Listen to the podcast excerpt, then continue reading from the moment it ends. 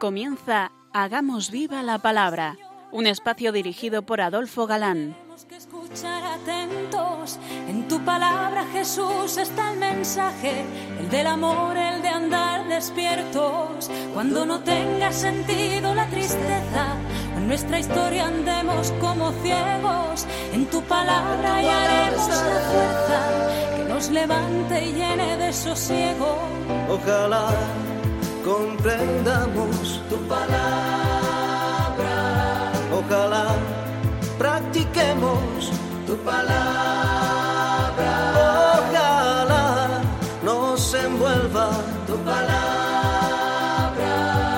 Ojalá nos transforme tu palabra.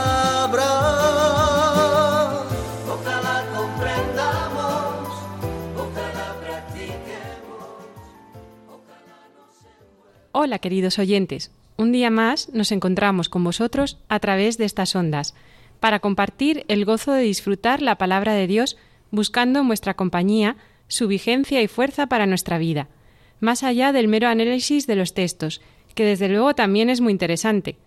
Aquí estamos de nuevo en esta emisora de la Madre Adolfo, y Ana, dispuestos a pasar este rato en vuestra compañía. Bienvenidos a nuestro programa Hagamos viva la palabra. Hola amigos, gracias por escucharnos un día más. Eh, nos quedábamos la pasada emisión viendo, constatando, la ingratitud del pueblo de Israel como respuesta sistemática a todas las gracias que recibían continuamente y gratuitamente por parte de Dios, por parte de Yahvé. Pero hasta el punto de decirle Dios a Moisés, ¿Hasta cuándo me va a despreciar este pueblo? Los desheredaré. Y Moisés, como quien aconseja a un superior sobre lo que iban a pensar los egipcios si aniquilaba al pueblo, y diciendo a Dios que mostrara su poder, terminó así. Perdona, pues, la iniquidad de este pueblo, conforme a la grandeza de tu bondad. Ahí nos quedábamos el último día. No sé si somos capaces de llegar a lo hondo de la petición. Pide perdone la iniquidad. Luego reconoce que no hay posible disculpa. Y lo pide basándose solo en la grandeza de la bondad de Dios. Es como haber pillado a Dios, como dejarle sin salida. Por eso la respuesta de Dios no puede ser otra. Le perdono según tus palabras. Y el pueblo no fue aniquilado. Israel siguió viviendo, siguió siendo el pueblo escogido. Por supuesto que perdonado sí, pero dijo Yahvé que ninguno de aquellos entraría en la tierra prometida a excepción de Josué y Caleb. Ni la salida milagrosa de Egipto, ni el cruzar milagrosamente el mar rojo, ni el maná, ni las codornices cuando pedían carne, les servían de nada para creer a Yahvé que les hablaba por medio de Moisés. Así se explica que cuando Jesús enseñaba sobre el premio o castigo en la otra vida, les dijo aquella preciosa parábola del rico Epulón y Lázaro. Como el condenado pidiera que bajase a la tierra un muerto a decir eh, todo lo de allá es verdad, y Jesús le dice que ya tenían a Moisés, que era decir, para eso tienen las escrituras, para creer ya tienen las escrituras. Pero no creían. Y Jesús dijo al condenado, y nos dice a todos, Si no oyen a Moisés y a los profetas, tampoco se convencerán, aunque un muerto resucite. Y ahí tenéis las escrituras. En toda biblioteca, traducida a todo idioma. Para unos, libro costumbrista. Para otros, joya literaria y tesoro de un pueblo. Para otros, y en ese otros estamos gracias a Dios nosotros, Palabra de Dios. ante problemas graves que se nos vienen encima, es una gozada escuchar a almas santas que tienen el don de la fe. Hemos visto que cundía el pánico en el pueblo, aterrados por lo que le dijeron los exploradores, y es una gozada, vais a ver, escuchar a Josué y a Caleb, que están seguros que siendo fieles a Dios, aquello era pan comido. No rebeléis contra Yahvé, no temáis a la gente del país, porque son pan comido. Yahvé está con nosotros, no tengáis miedo. Así hablan y piensan Josué y Caleb, así hablan los hombres de fe. Este dar ánimo con el no tengáis miedo, recordaréis que era frase muy repetida por el Santo Papa Juan Pablo II a la juventud. Es que pase lo que pase, sabemos que Dios está con nosotros. Temieron, no creyeron a Josué, El pánico sembrado por los derrotistas surtió efecto. En realidad, a quien ultrajaban era Yahvé, aunque quisieran apedrear a Moisés. Dijo Dios a Moisés, Ninguno de los que han visto mi gloria y las señales que he realizado, y me han puesto a prueba diez y diez veces, y no han escuchado mi voz, verá la tierra. Así, a excepción de Caleb, del que Yahvé había dicho que estaba animado de otro espíritu, y de Josué, quedaron privados de la tierra prometida, pues Dios decretó solemnemente, Mañana mismo volveos y partid al desierto camino del Mar Rojo. Y el pueblo, perdonada su vida por la intercesión de Moisés, no sustituido por otro pueblo, como Dios propuso a Moisés, pero generación indigna de recibir la tierra prometida, escuchó de Moisés la orden de darse la vuelta, la orden de retirarse. Hubo un reconocimiento de que habían pecado y pensaron ellos que con tal reconocimiento ya bastaba y se sentirían valientes para conquistar la tierra. Pero Moisés les advirtió que no les saldría bien y les daba una razón de peso. Era tanto como pasar por encima de la orden de Yahvé. No tendrá buen éxito, no subáis, porque Yahvé no está en medio de vosotros, no vayáis a ser derrotados. ¿El resultado? A que lo adivináis. Obstinados subieron temerariamente, pero sin Moisés, sin el arca de la alianza, resultado. Bajaron los amelecitas y los cananeos, los batieron y los destrozaron hasta llegar a Jormá. Veréis que fueron muy graves las ediciones como de ese pueblo de, de una cabeza tan dura. Eh, el Salmo 95 recoge unas quejas repetidas. No endurezcáis vuestros corazones como en Meribá, como en Maná en el desierto, donde me tentaron vuestros padres. Meribá equivale a disputa, o podríamos traducirlo por disputa, y Masá por tentación.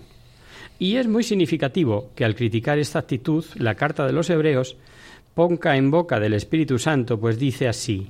Por lo cual, según dice el Espíritu Santo, si oyeréis su, hoy su voz, no endurezcáis vuestros corazones, como el día de la tentación en el desierto, donde vuestros padres me tentaron y me pusieron a prueba. Y errantes anduvieron durante cuarenta años por el desierto, y en él fueron quedando uno tras otro, cuantos formaban parte de esa generación que se rebeló. Continúa este libro de números enumerando una serie relativa a sacrificios, expiación de faltas y algunas normas ya vistas con más o menos detalle en el Levítico. En aquel libro, y puede que en más veces, se dijo que las cosas santas santamente hay que tratarlas. Entonces comentamos aquel duro castigo que sufrieron los hijos de Aarón por tomar fuego profano en vez de fuego del altar. Imagino que lo recordáis. En el capítulo 16 de Números nos narra una sedición de los levitas, no sacerdotes, o sea, gente de la tribu de Leví, pero no hijos de Aarón. Podemos decir auxiliares, eh, que no sacerdotes. Y parece ser que el cabecilla fue un primo de Moisés y Aarón llamado Coré. Ya sabemos de sus misiones auxiliares, pero no sacerdotales. Y protestaron contra el privilegio sacerdotal del ofrecimiento a Dios en el altar. Alegaban ellos que toda la comunidad era sagrada y, y hasta se atrevieron a decir Esto pasa ya de la raya. ¿Por qué os encumbráis por encima de la asamblea de Yahvé? Moisés, oído esto, cayó rostro en tierra. Tal vez se anticipó a lo que allí iba a ocurrir y les dijo, Mañana por la mañana haré saber, haré saber Yahvé quién es el suyo, quién es el consagrado y a quién deja acercarse. no va a ser cosa mía, dice Moisés, será Yahvé el que lo diga. Y ya vimos algo parecido, todos reyes y sacerdotes, pero no todos con las mismas funciones ni con los mismos poderes. De esto ya se habló si recordáis.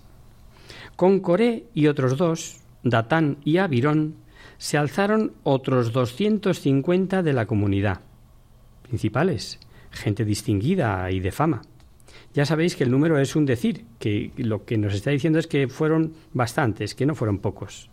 Y Moisés les echó en cara el que les pareciese poco lo que Dios les había confiado, y les dice, ¿Os parece poco que el Dios de Israel os haya apartado de la comunidad para poneros junto a sí y prestar servicio junto a la morada, atendiendo al culto? Pero como ya les había dicho Moisés, se les había antojado el sacerdocio, y les profetizó que Yahvé daría a conocer esos derechos que reclamaban. Llamó Moisés a Datán y a Virón y abiertamente, sin respeto alguno, le dijeron que no querían ir. Y por si fuera poco, volvieron otra vez. ¿Te parece poco habernos sacado de una tierra que emana leche y miel para hacernos morir en el desierto, que todavía te eriges como príncipe sobre nosotros? A que se comprende que la Biblia nos diga que Moisés era el hombre más manso de la tierra. Moisés invitó a Coré que, con todos los que le seguían, se presentasen ante Yahvé con un incensario. El ofrecer el incienso ante el altar era función únicamente encomendada al sacerdote. Y también a Aarón se presentó con su incensario. Y dice el texto que la gloria de Dios se mostró ante toda la asamblea, y Moisés habló a la comunidad. Apartaos de las tiendas de estos hombres malvados, y no toquéis nada de cuanto les pertenece, no sea que perezcáis con todos sus pecados. Por el texto podemos suponer que no era solo un antojo, era gente malvada, cargada de maldad, de pecados. Y, poned atención al texto siguiente, que nos va a revelar que era gente que había rechazado a Yahvé. Moisés puso por prueba el que Dios obrase algo portentoso. Si la tierra abre su boca y los traga con todo lo que les pertenece, sabréis que esos hombres han rechazado a Yahvé. Apenas terminó Moisés de hablar, se abrió el suelo debajo de ellos, la tierra abrió su boca y se los tragó. Pues dice el libro. Bajaron vivos al Seol, con todo lo que tenían, y desaparecieron de la asamblea. El fuego devoró a los 250, o el número que fuera, que se habían atrevido a ofrecer el incienso, algo reservado exclusivamente al sacerdote, como os decía. Muy interesante. Los incensarios de los que sucumbieron fueron laminados y sirvieron para el altar. ¿Sabéis por qué? Sirven para recordar a los hijos de Israel que no se acerque ningún laico que no sea descendiente de Aarón a ofrecer el incienso. Aunque Moisés había intercedido ante Yahvé para que no quedase aniquilado todo el pueblo, aquí murieron los culpables. Pero volvió la comunidad a murmurar. Vosotros habéis matado al pueblo de Yahvé. Nuevo motín y nuevo castigo. Una plaga comenzó a hacer estragos y otra vez que intercede Moisés y le salva. Esta vez ordenó a Aarón hacer expiación por el pecado de la comunidad. Sin duda que todos estos relatos sobre motines, insurrecciones, que iban contra los privilegios del sacerdote y el caudillaje de Moisés, y que tantos problemas creaban y tantos y duros castigos soportaban, sin duda muestran el interés del escritor sagrado, del agiógrafo inspirado por Dios, para que el pueblo viera y aceptase la situación privilegiada del sacerdocio y la elección divina de sus sacerdotes. Dios, como ya sabemos, respeta la libertad y sin detrimento de ella vuelca, se vuelca en almas, en prodigios que debían dejar convencidos a todos evitando así las consecuencias de las insurrecciones. Y les regala una nueva prueba mm, que acabasen ya de discutir del sacerdocio mandó Dios a Moisés que cada principal de tribu entregase una vara, símbolo de autoridad en la tribu, y en esa vara, en esa rama, escrito el nombre de la tribu que representaba, y todas las varas las pusiesen en el tabernáculo. En la tribu de Leví mandó poner el nombre de Aarón. Puede que al ver todas las ramas con los nombres, pensaran en algo, en suerte o adivinación. Pero lo que no se imaginaron es que Dios iba a hacer un formidable milagro en favor de su elegido para el sacerdocio. Y dijo Dios, El hombre cuya rama retoñe será el que yo elijo. Así dejarán de llegar hasta mí las murmuraciones. Al día siguiente van, todos recogen sus varas secas, como habían entrado. Pero la de Aarón había echado brotes, flores y hasta almendras, y Yahvé ordenó poner la vara florecida de Aarón junto al arca del testimonio. Para que sirva de memoria a los hijos rebeldes y que cesen así sus quejas contra mí y no murmuren. Fijaos que las quejas, mm, más que contra Yahvé, en principio eran contra Moisés. O sea, vemos a Yahvé haciéndose solidario con Moisés. ¿No creéis que a no pocos seglares nos agrada ese afán de algunos curas de hacer alarde de ser uno más? Confundidos entre todo, y con ello confunden churras con merinas, que los hay. Eh, preferimos que se sientan hijos de, dos, de Dios, como todos, claro, y como todos, con la máxima dignidad, que es la que nos confiere el bautismo, por supuesto. Pero también, por supuesto, que nos gusta verlos sin prejuicios a la hora de mostrar la excepcional elección de Dios y las excepcionales prerrogativas y gracias de Estado que para desarrollar la función tienen como sacerdotes. Y no olvidemos el salto cuasi infinito que hay del sacerdocio del Antiguo Testamento al sacerdocio del Nuevo Testamento, los de la nueva y eterna alianza. Son ministros de Cristo y administradores de los misterios de Dios. Así nos lo enseña San Pablo. Vamos a hacer ahora una breve pausa en la palabra.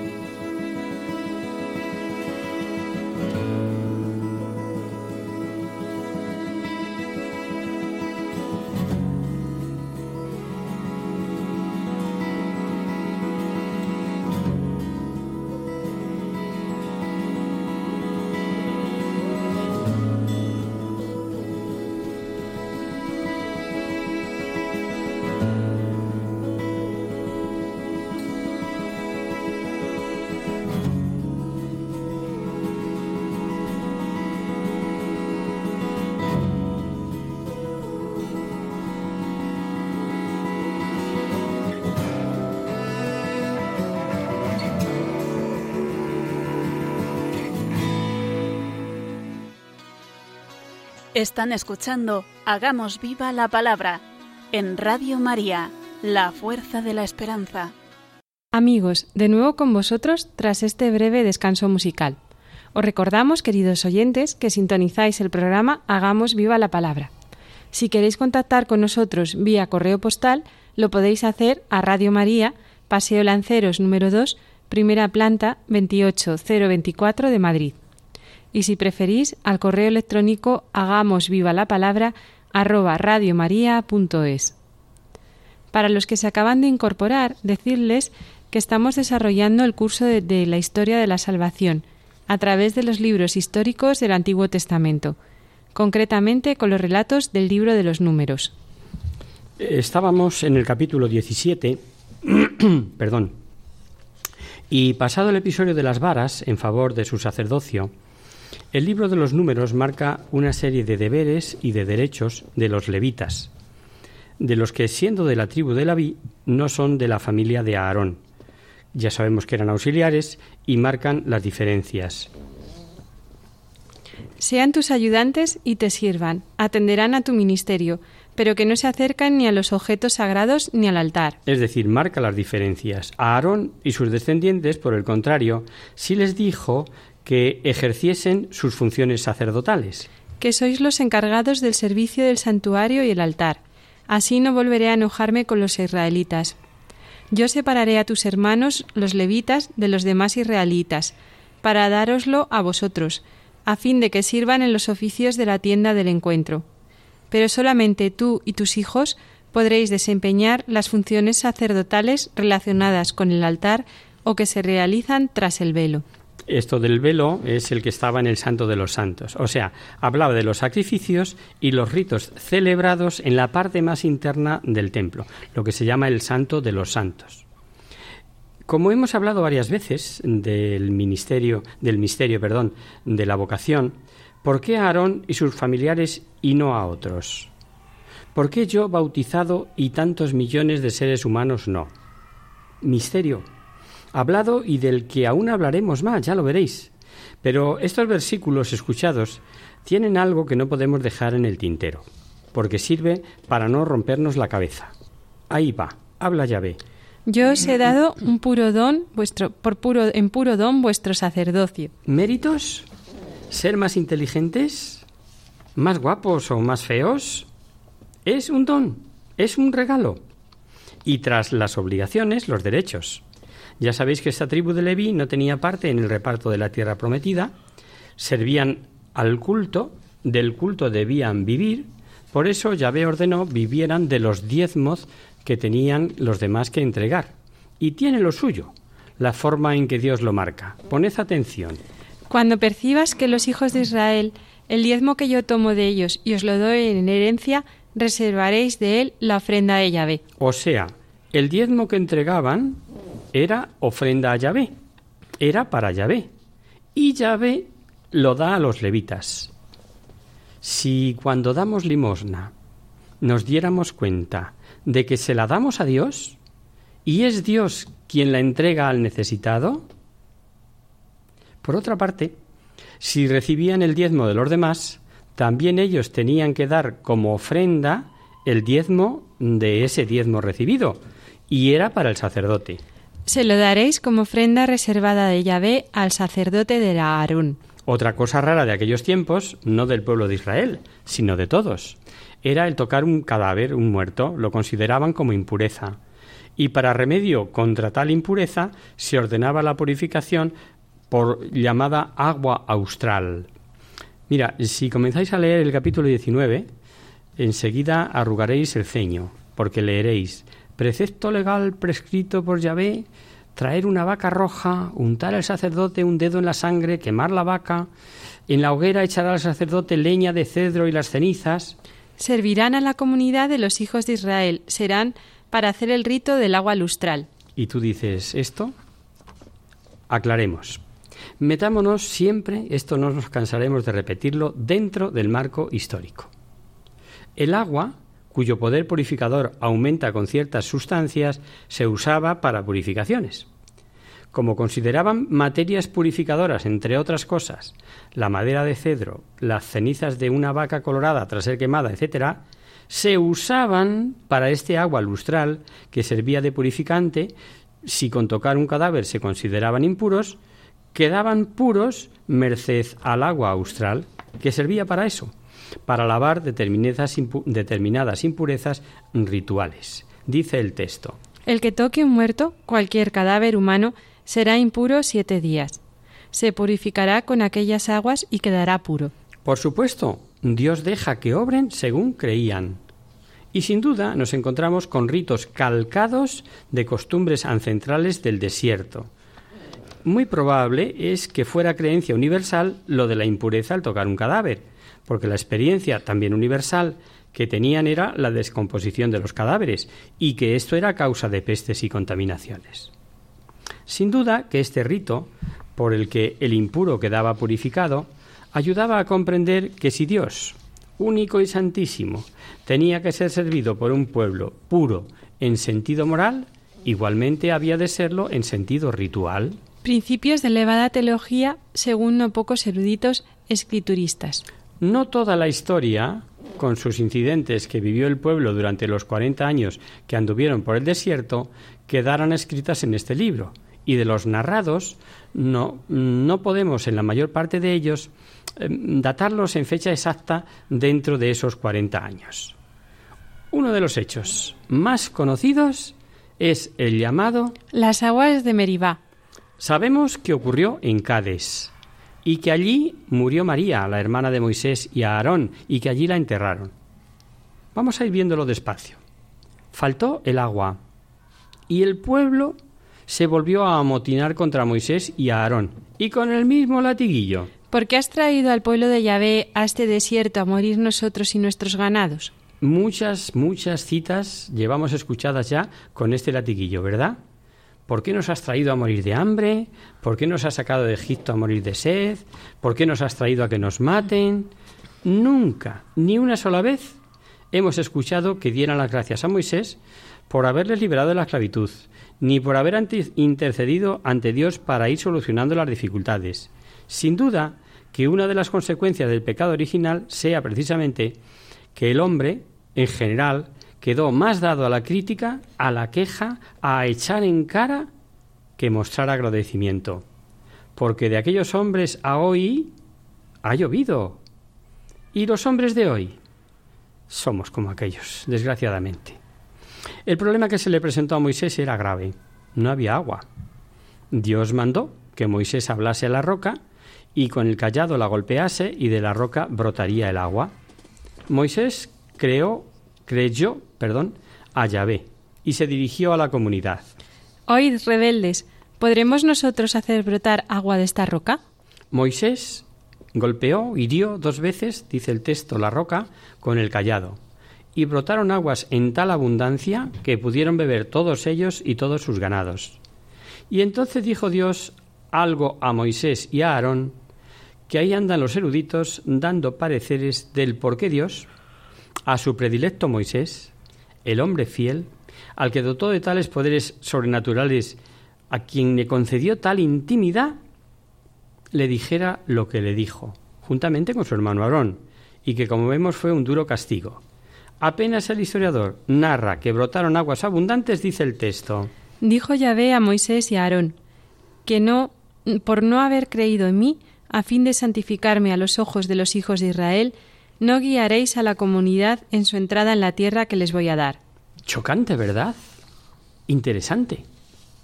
¿Por qué Yahvé les castigó a no entrar en la tierra prometida? Veamos opiniones.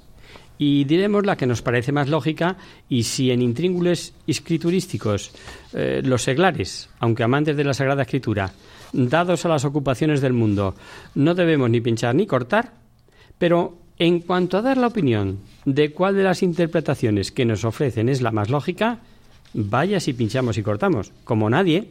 ¿Sabéis por qué? Porque tal vez tengamos menos prejuicios a la hora de que otros eruditos juzguen nuestras opiniones. Vamos a lo que Dios le dijo. En primer lugar, por no haber creído en mí.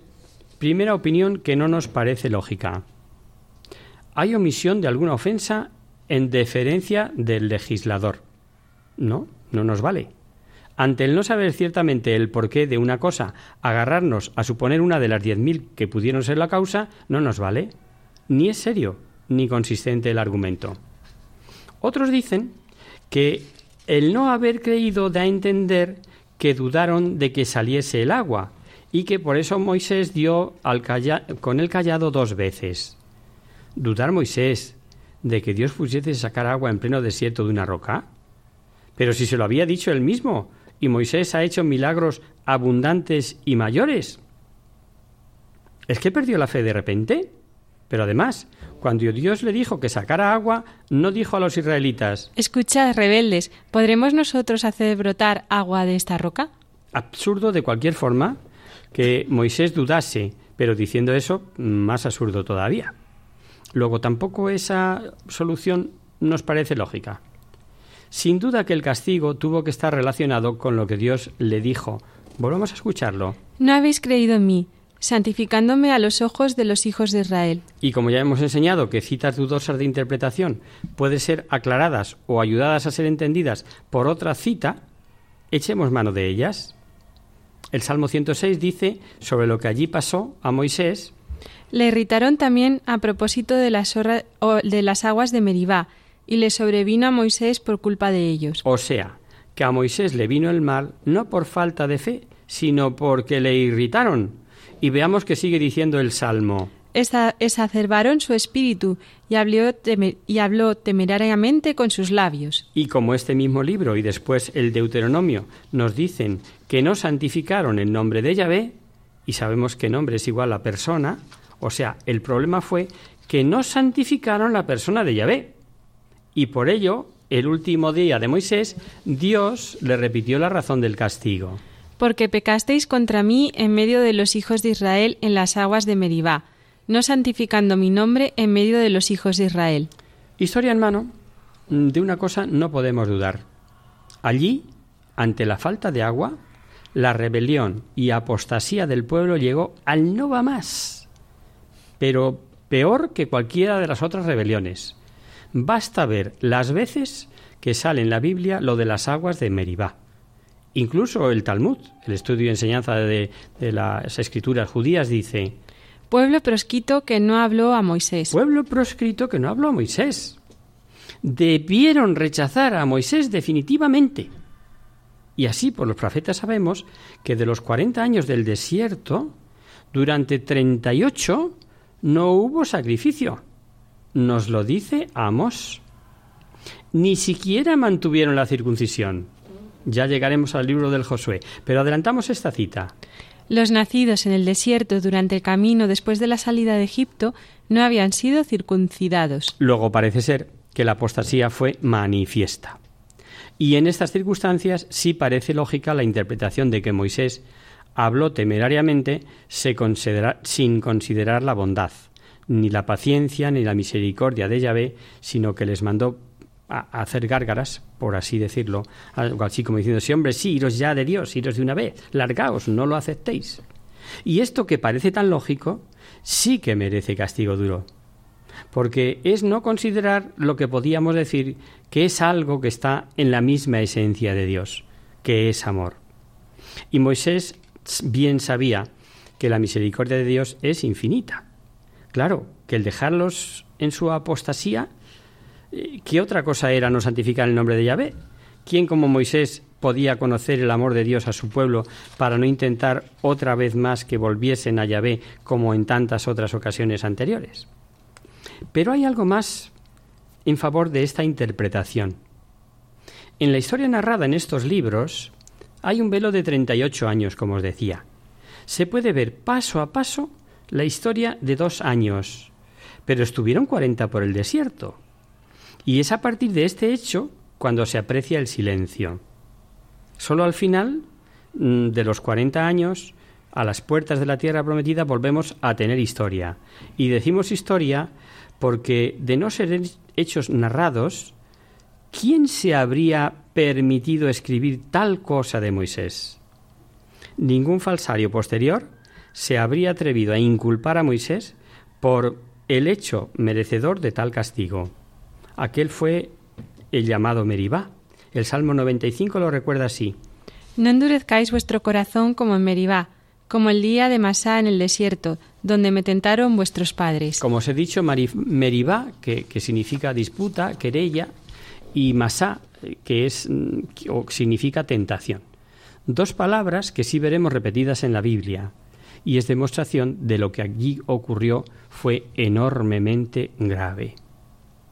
Los que seguís nuestras emisiones recordaréis la historia de Jacob y de Saúl que comentamos al tratar el Génesis y recordaréis que Jacob consiguió la bendición de su padre Isaac tras haber adquirido la primogenitura despreciada por su hermano Saúl, que como primogénito tenía derecho a ella, pero que nada la importó y se la vendió por un guiso abusando del hambre de su hermano, prototipo de hombres que prefieren satisfacer el placer instantáneo, aunque pierdan las bendiciones y gozos del mañana. El guiso tenía un, color rojizo y dice el texto que cuando le pidió Dame de ese guiso rojo, por eso se le llamó Edom. Todo esto a propósito de Edom. Posiblemente por un juego de palabras, el caso es que el odio de los edomitas al pueblo de Israel, los descendientes de Jacob, recordad que a Jacob le cambió el nombre de Jacob por Israel, el odio era clarísimo, era manifiesto. Y viene a cuento este recuerdo porque tras lo de las aguas de Cades partieron los israelitas y tenían que pasar por tierra de los edomitas. Moisés, muy respetuoso, les pidió permiso recordándoles que eran hermanos, parientes, diríamos hoy, y prometiéndoles respeto a sus sembrados, viñas, pozos, etc. La contestación fue clarísima, rotunda. No pasaréis, saldré a tu encuentro con la espada. Israel tuvo que alejarse. Las relaciones de estos pueblos hermanos fueron siempre hostiles. Israel tiene que irse abriendo camino y nunca fue fácil. Seguiremos en este punto, si os parece, la próxima emisión.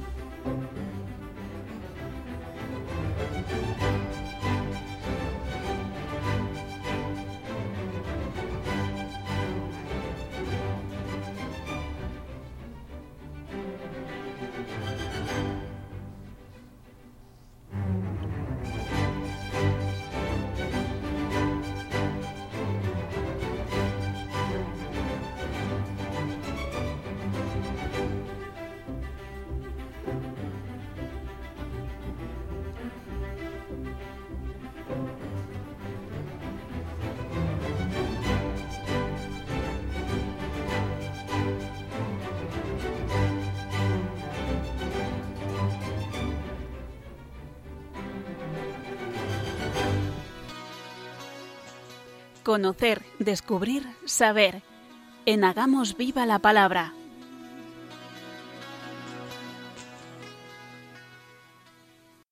Comenzamos nuestro espacio de conocer, descubrir, saber. Espacio, como sabéis, destinado a vuestras consultas, aclaraciones o sugerencias. Hemos recibido un email de Silvia que nos dice lo siguiente. Hola, queridos amigos de Hagamos Viva la Palabra. Aprovecho la oportunidad que me brindáis a los oyentes para resolver nuestras dudas, para plantearos la siguiente cuestión. En el credo decimos, creo en la comunión de los santos. Yo lo digo cuando lo rezo en misa, pero no sé realmente a qué se refiere.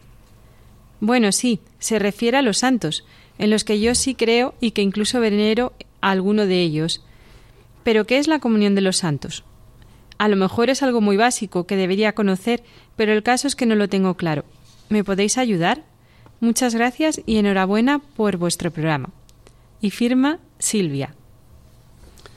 Muchas eh, gracias por tu consulta, querida Silvia. Como bien dices, el credo lo recitamos casi de memoria, pero a veces no conocemos en profundidad el significado de lo que decimos y lo que implica creer en cada una de las cosas que vamos enunciando.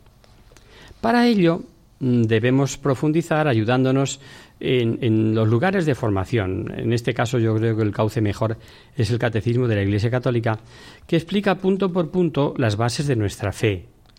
Y en este caso concreto, en la comunión de los santos, leer acerca de la vida de los santos nos ayudará por otro lado muchísimo. El hecho de haber nacido en un país cristiano, con muchos santos, es una gran suerte. Y si visitamos sus tumbas, experimentamos por nosotros mismos que son lugares de bendición. Recurrir a la intercesión de los santos nos colmará de gracias y de beneficios espirituales.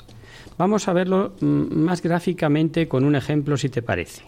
Imaginaos a un niño, incapaz de caminar por largos caminos llenos de obstáculos, incapaz de superar peligros insospechados o animales salvajes.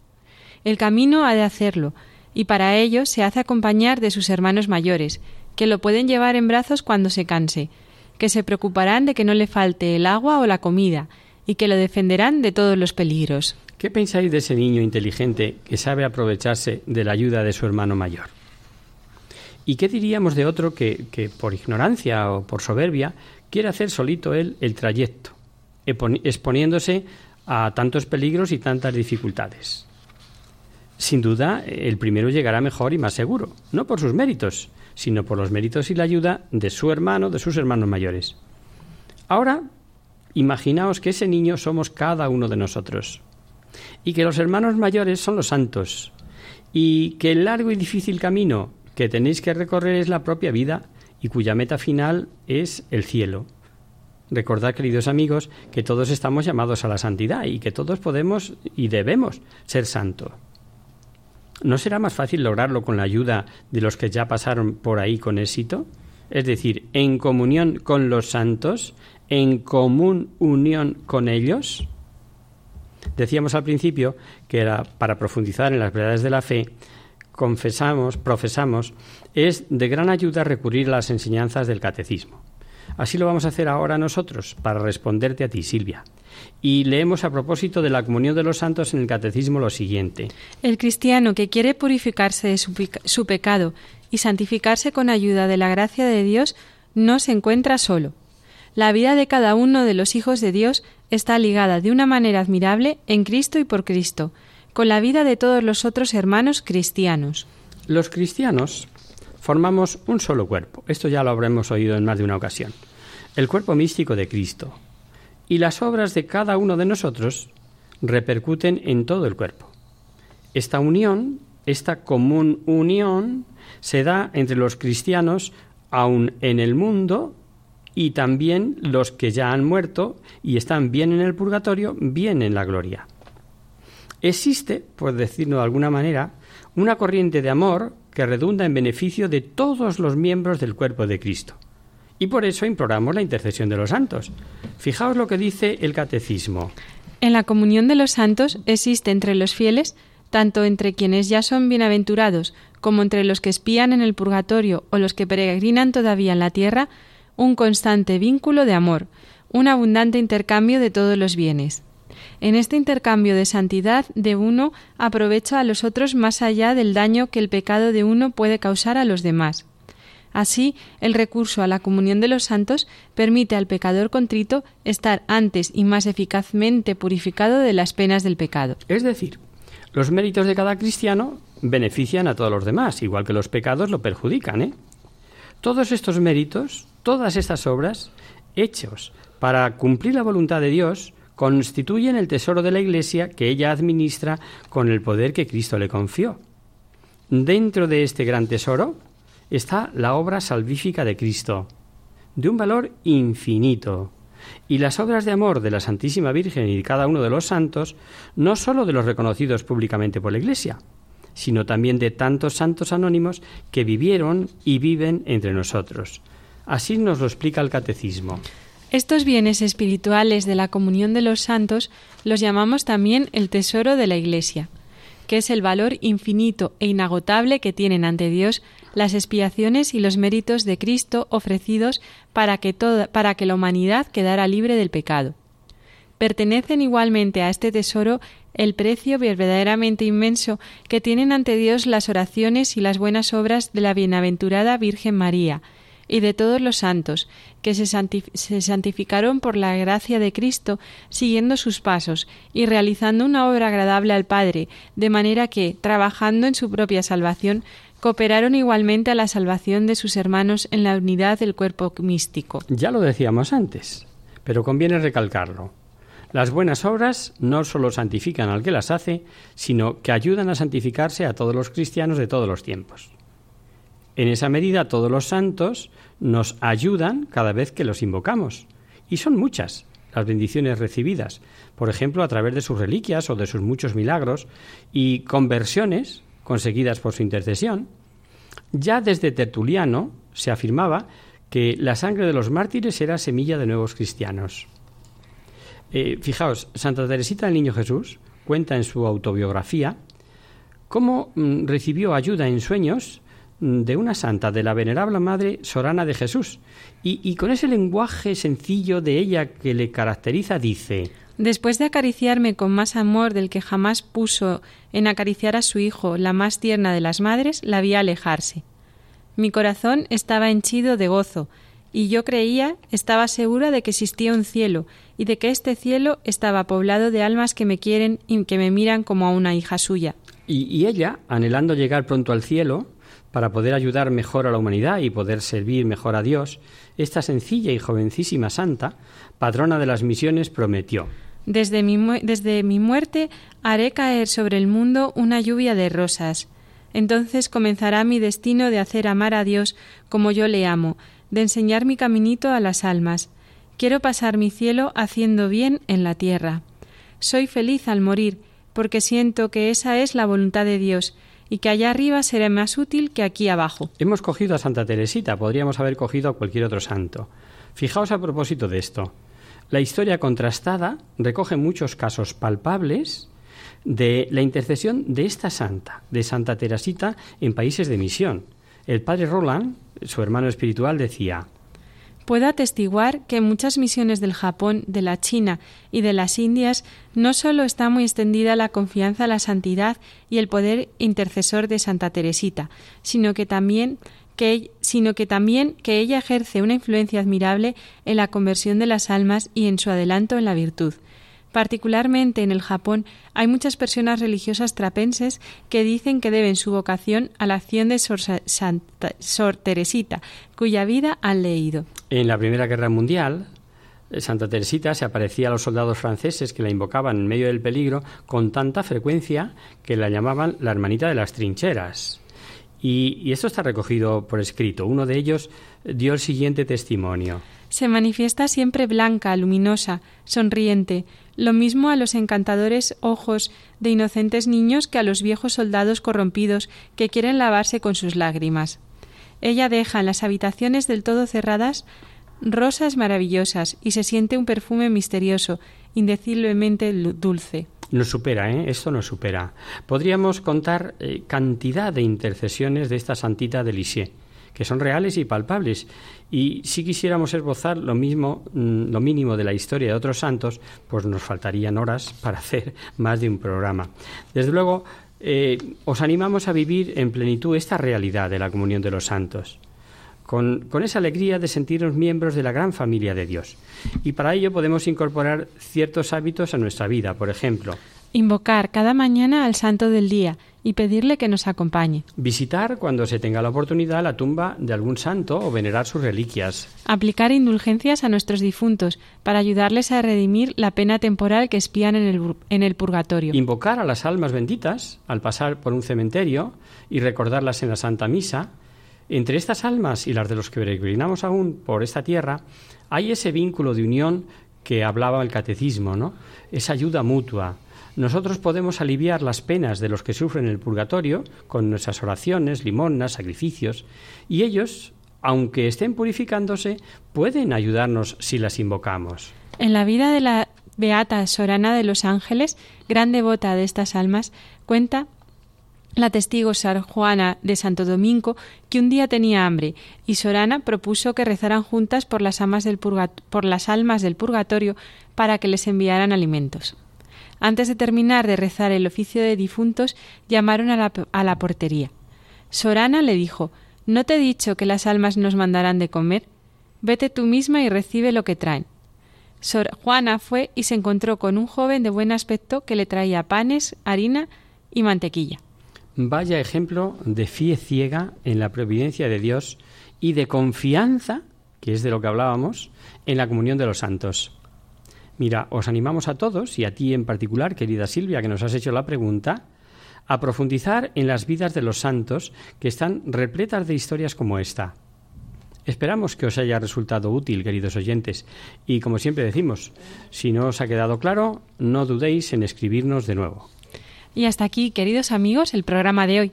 Os dejamos con nuestra sintonía y os recordamos que si queréis dirigiros al programa para cualquier duda, aclaración o sugerencia, participando en el espacio de conocer, descubrir, saber, estamos a vuestra total disposición y encantados de atenderos en la siguiente dirección. Radio María, Paseo Lanceros número 2, primera planta, 28024 de Madrid. o bien, si lo preferís, al correo electrónico hagamos viva la palabra arroba radiomaria.es. El próximo miércoles, como sabéis, está el programa del Padre Jesús Silva, que alterna con nosotros. Tus palabras, Señor, son espíritu y vida. Por tanto, nosotros nos encontraremos de nuevo dentro de 15 días, si Dios quiere. Con un programa en el que seguiremos buceando en el libro de los números, que complementa y amplía la historia del Éxodo, los acontecimientos vividos por los israelitas en el desierto, camino de la tierra prometida. Hasta el próximo día, amigos. Hasta el próximo día.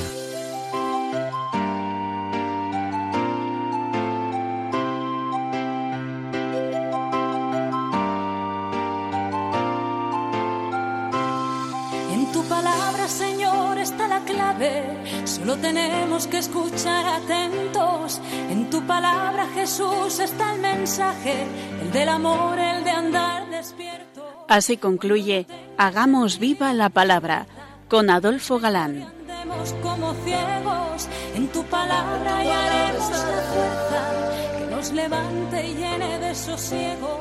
Ojalá